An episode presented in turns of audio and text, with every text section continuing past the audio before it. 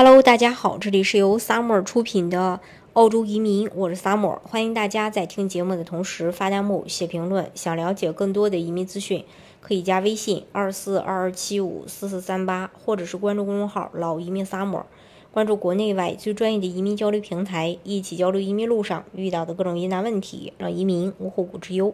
根据澳洲统计局五月十八日公布的数据，四月份这个。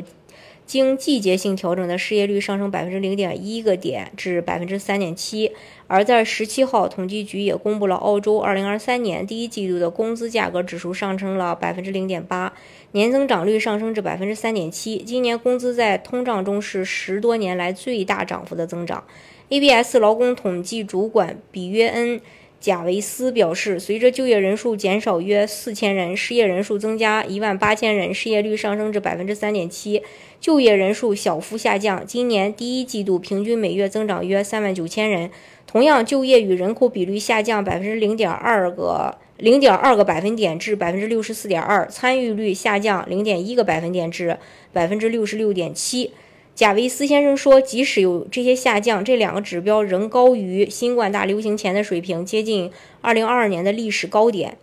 呃，工作时间的话，经季节性调整的月工作时长在四月增加了百分之二点六，这是因为在复活节期间工作时间比平时少。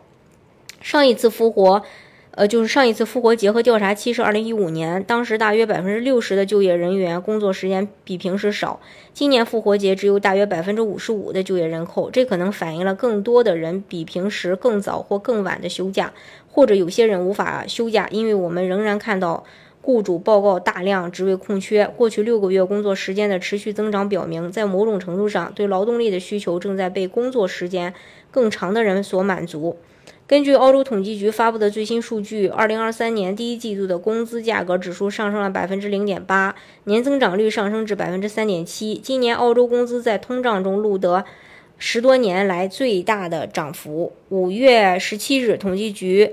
呃。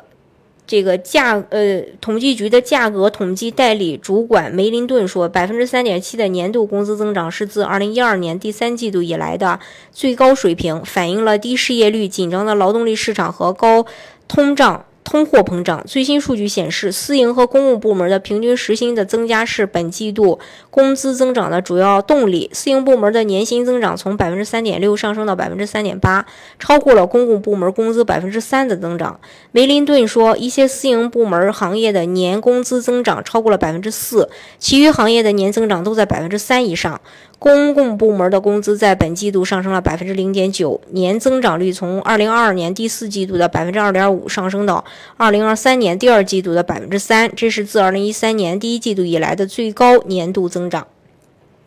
这是关于这一点。大家如果想具体去了解澳洲移民政策的话，可以加微信二四二七五四四三八。或者是关注公众号“老移民 summer”，关注国内外最专业的移民交流平台，一起交流移民路上遇到的各种疑难问题，让移民无后顾之忧。